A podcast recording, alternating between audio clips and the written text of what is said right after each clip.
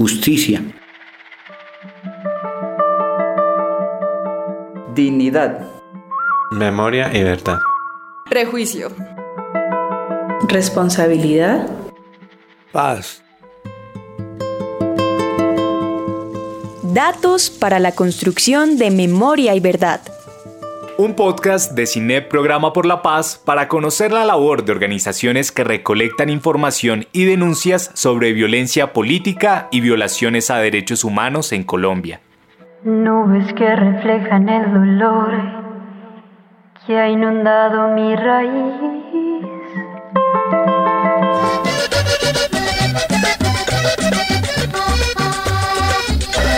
fuerzas represivas del Estado están siempre al servicio de oprimir a los explotados.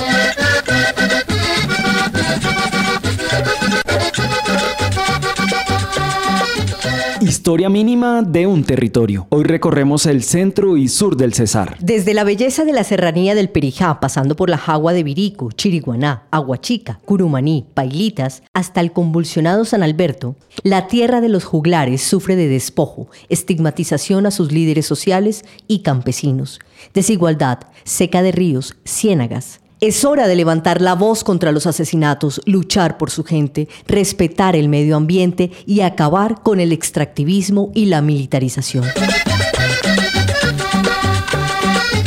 Salgan a romperte el cuero, digo a los oprimidores, para que muden el pellejo bajo los ardientes soles.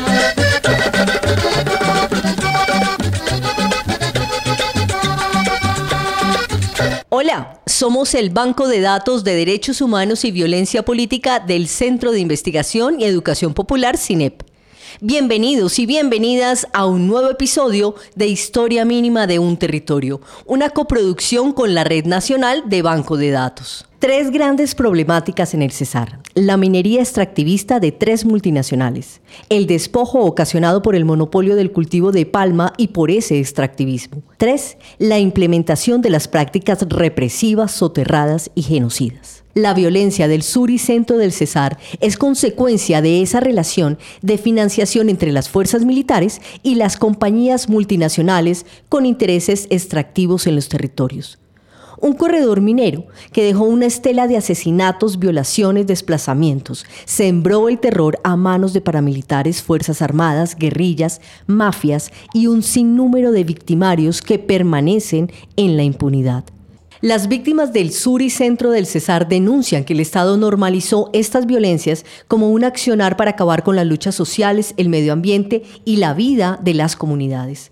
A pesar de todo ello, las comunidades campesinas, las comunidades étnicas, luchan por defender la vida, su entorno socioambiental y sus tradiciones. Conversemos con el padre jesuita Javier Giraldo, investigador del CINEP, sobre la situación humanitaria de Colombia. En el último semestre nosotros calculamos que cada dos días están asesinando a un líder una lideresa social de base se han intensificado eh, algunas eh, manifestaciones de violencia como masacres. Eso ha seguido a pesar de que el gobierno esté hablando cada vez más de la paz total. Yo en concreto había escrito algunos análisis de lo que fue el último proceso de paz. Realmente nunca se habían tocado propiamente las raíces de la violencia. ¿Cuáles son esas raíces? Una es el problema de la tierra, otra es la estructura política del país, de la participación política, otra es la relación entre la fuerza pública y, la sociedad civil y el narcotráfico. Sin enfrentar todos los factores no se puede llegar a ninguna paz. Después de cada proceso de paz, a lo único que se llegaba era al reciclamiento de la violencia. Aquí en Historia Mínima de un Territorio, todo tiene nombre y a los líderes que han asesinado los recordamos con nombre y apellido. Gustavo Soler Mora, Valmore Locarno, Víctor Hugo Orcasita, Cándido José Méndez, José Luis Quiñones, Teófilo Acuña y Jorge Tafur. Y las masacres que están en la impunidad. En 1999, en el corregimiento de Santa Isabel, municipio de Curumaní, 50 paramilitares asesinaron a 11 personas delante de sus familias. En el 2005, en las veredas de Lamas Verdes y Nuevo Horizonte, en el municipio de Curumaní, 300 hombres armados de las Autodefensas Unidas de Colombia asesinaron a 10 personas y decenas de torturados.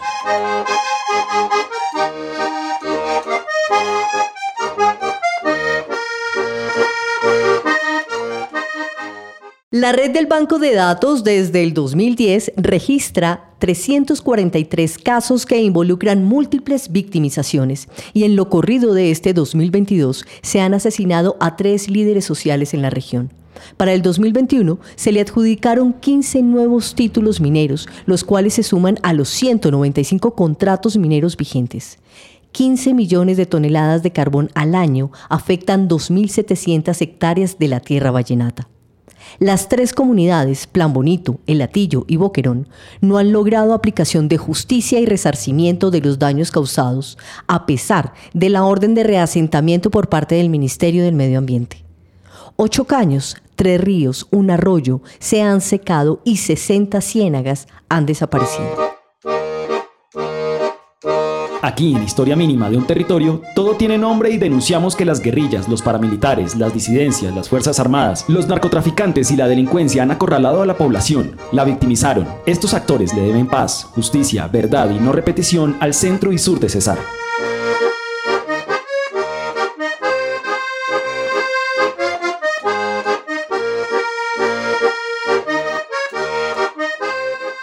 En Historia Mínima de un Territorio, el abogado y defensor de derechos humanos Jair Torrado explica la importancia de los playones comunales tiene que ver con las dinámicas de ecocidio o de degradación ambiental. Existen complejos cenagosos, ciénagas. Las ciénagas son ecosistemas muy dinámicos. Las ciénagas se llenan, se secan también y es como si respiraran. Cuando se secan dejan un playón, un espacio de tierra muy rico en minerales, pero también muy húmedo que por disposición legal puede ser utilizado por los campesinos sin tierra, por los pescadores para cultivos de corta duración. Estos playones durante los últimos 10 años de control paramilitar en la región han venido siendo apropiados por testaferros del paramilitarismo. En San Martín Cesar, particularmente por testaferros del el comandante paramilitar Juan Choprada. ¿Qué ocurre? Sistemáticamente se mete maquinaria amarilla, por decirlo, eh, dragas, ¿sí? que secan el playón, no permite que se vuelva a inundar. Posteriormente, digamos que un ejercicio de ganadería a través de búfalos, que son biocompactadores que compactan el playón, lo dejan como tierra firme y lo que hemos visto es que esto después termina sembrado en palma. Lo que antes era una ciénaga, digamos una fuente de alimento a través de la pesca, ya pasa a ser, digamos, un latifundio sembrado en palma.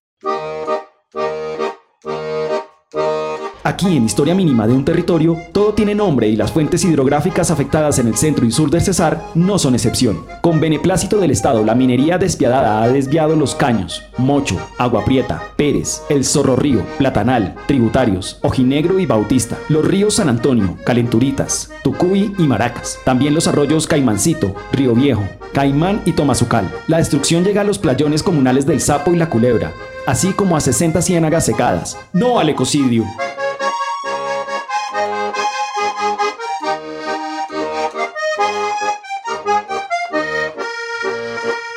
Debe haber un cambio en las relaciones de producción. Eh, es necesario salvaguardar el derecho de las comunidades a producir sus alimentos y en ese sentido una de las alternativas son las economías propias y las economías campesinas. Creemos que la cultura campesina tiene información valiosa de cómo vivir armónicamente con los ecosistemas, al igual que los indígenas y las comunidades negras. La Corte Constitucional ha llamado derechos bioculturales. Están buscando ese reconocimiento en sí como mujer, ese respeto que tenemos como mujeres, para nosotras mismas poder desarrollarnos como, como mujeres que somos, tanto a nivel familiar, social, como políticamente, ¿no? El proyecto de los bancos de datos es salvaguardar la memoria de las víctimas, haciendo consciente al país y presentándole al país para que se dé cuenta de qué es lo que está viviendo y cómo es necesario avanzar hacia unas transformaciones muy radicales. Ante el extractivismo, la muerte y el despojo, las comunidades se organizan y los procesos sociales alzan su voz de denuncia, de protesta, reivindican la lucha y exigen la no repetición de los actos de barbarie. Exigen el derecho a construir una sociedad sin exclusión, desplazamiento, discriminación, desaparición o tortura. Los pueblos exigen memoria, reparación y justicia.